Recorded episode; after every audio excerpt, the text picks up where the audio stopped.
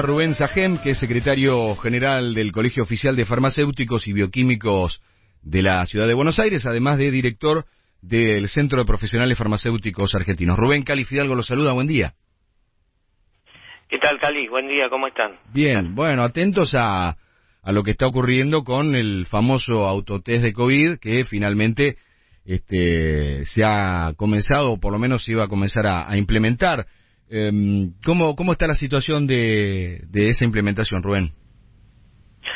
Se están cumpliendo los pasos previstos, lo, eh, el test va a ingresar en los próximos días, calculamos que la semana próxima ya va a empezar a estar disponible en las farmacias, ya que cumplido, a ver, convengamos que la autorización fue el 5 de enero, se habló en ese momento de que eran necesarias dos o tres semanas hasta que el test se distribuya, bueno, eso se está cumpliendo, calculamos que la semana que viene ya va a estar disponible en las farmacias. Sí, lo que lo que decía estaban diciendo y, y, y muchas voces del gobierno es que estaban preocupados por el precio y, y, si uno mira, vos me corregirás si estoy equivocado, que está entre dos mil y tres mil pesos, que es casi el precio que tiene hoy si uno va a hacerse algún auto, eh, no autotest, sino el, de antígenos, ¿no? Está en 3.500, casi el mismo precio. Eh, ¿Es así esto? Más o menos, más o menos va a estar entre 1.800 o 2.000 pesos. Ajá. Se ha ajustado un poco el precio. Ajá. El precio no lo ponen las farmacias, el precio lo pone el laboratorio que va a importar y distribuir el test. Mm. Eh, es un poco más económico que el test eh, que se hace en laboratorio. De cualquier forma, siempre hay que recalcar que este es un resultado sin valor diagnóstico concluyente, el que va a tener este test es una medida más de autocuidado, no tiene un valor formal para trámites administrativos, ni para viajar, ni para pedir licencias laborales, ¿verdad? Claro. Es una herramienta más que va a estar disponible en las farmacias. Claro, alguien, alguien, alguien que esté intranquilo este, en vez de hacer una larga cola en algún organismo, va a la farmacia, compra el autotest y, y acelera ahí el, el trámite, me imagino. Claro, lo va a comprar a la farmacia o manda a otra persona a comprarla a su nombre, porque el test hay que eh, eh, recalcar también que va a estar eh, con el, destinado a una persona en particular. La diferencia en Argentina con otros países, porque se habla a veces también de la diferencia de precio entre distintos mm. países, bueno, eso como digo di, eh, depende de la disponibilidad de los test y de los precios que pongan los laboratorios, ¿verdad? Que lo mm. van a importar pero en Argentina también tiene un proceso distinto, con una responsabilidad de las droguerías, de las farmacias, que tienen que cumplir con todo un procedimiento para eh, reportar eh, los resultados de los test, que eso en otros países no se hace, acá es toda una tarea que van a tener las farmacias y las entidades farmacéuticas, ¿sí? Sí, Sajen, buen día, Silvina Brandín Marte. Y sobre ese punto me quería detener.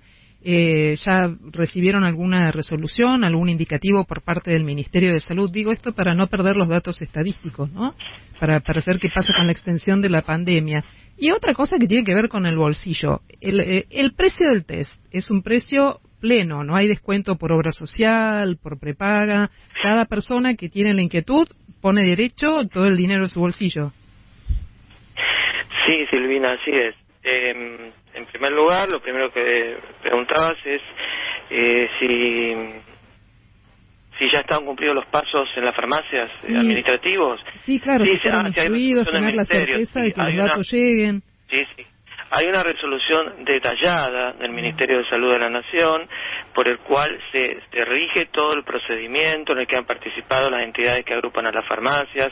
Va a ser eh, primero una inscripción de la farmacia, una inscripción de, la, de, cada farmacia que ofrezca el test, que no van a ser todas probablemente, uh -huh. aceptando todo este mecanismo, cómo va a ser el reporte de casos, toman los datos del paciente, toman una declaración jurada al paciente, generar un código QR y un formulario para darle a la paciente o a la persona que, que solicita el test. Bueno, todo eso es un procedimiento que está muy eh, eh, detallado, el que va a haber que cumplir con responsabilidad de la farmacia, porque si no lo cumplen se le da, se le da de baja el sistema.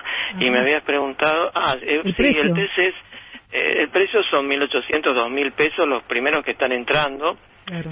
Es posible que después de un tiempo eh, bajen los precios también, ¿no? De, inicialmente va a ser ese, 1.800, 2.000 pesos.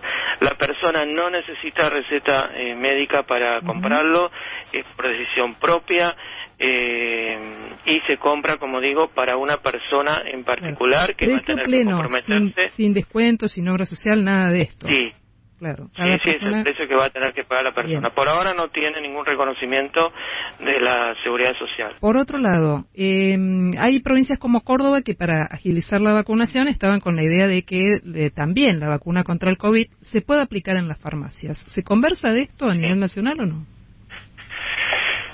Sí, eso es un mecanismo de Córdoba que están eh, ya también implementando algunas provincias eso ya es un mecanismo distinto porque la farmacia no va a cobrar por ese servicio y va a ser como un, puesto vacunatorio más de los que ahora hay. Va a colaborar la farmacia en brindar ese servicio, ¿verdad? Eh, bueno, también los colegios de farmacéuticos van a ofrecer un lugar para que los profesionales de la salud se testen Pero no está cerrado esa algunos colegios. se está acordando, sí, sí, en Córdoba ya está avanzando, en algunas provincias argentinas también acá en, en, la, provincia de Córdoba? No, en el área metropolitana digo todavía no, no, no, no, no existe esa posibilidad concreta. Pero en, en, la ciudad de Córdoba o, acá en, Buenos Aires? En Córdoba es el primer caso que escuchamos, pero tratando de ver provincia de Buenos Aires, ciudad de Buenos Aires, Santa Fe, digo, no, no, no. Eso todavía no está cerrado. No, solamente en Córdoba y con las farmacias que se han adherido al sistema, que no son todas, pero son bastantes. Pero bueno, ese, eh, quiero recalcar que eso es eh, no es una vacunación privada, como es el caso del test, en que la persona va y por decisión propia compra el test. Acá no va a pagar la vacuna en esas farmacias eh, que, que, están en este mecanismo de vacunación, sino que es la misma vacuna con lo, eh, que mm, entrega el Estado de forma gratuita. ¿eh? Muy bien. Sí, Rubén, eh, volviendo al test, eh, por ejemplo, la gente que lo compra y dice no sé hacerlo, ¿el farmacéutico se lo puede realizar en el lugar? ¿Sí? No, no, el test es, se autoadministra en el domicilio. Se autoadministra en el domicilio porque imagínense que la persona, después, obviamente, si le da positivo va a tener algún cumplir algunas medidas de, aislamiento, bueno.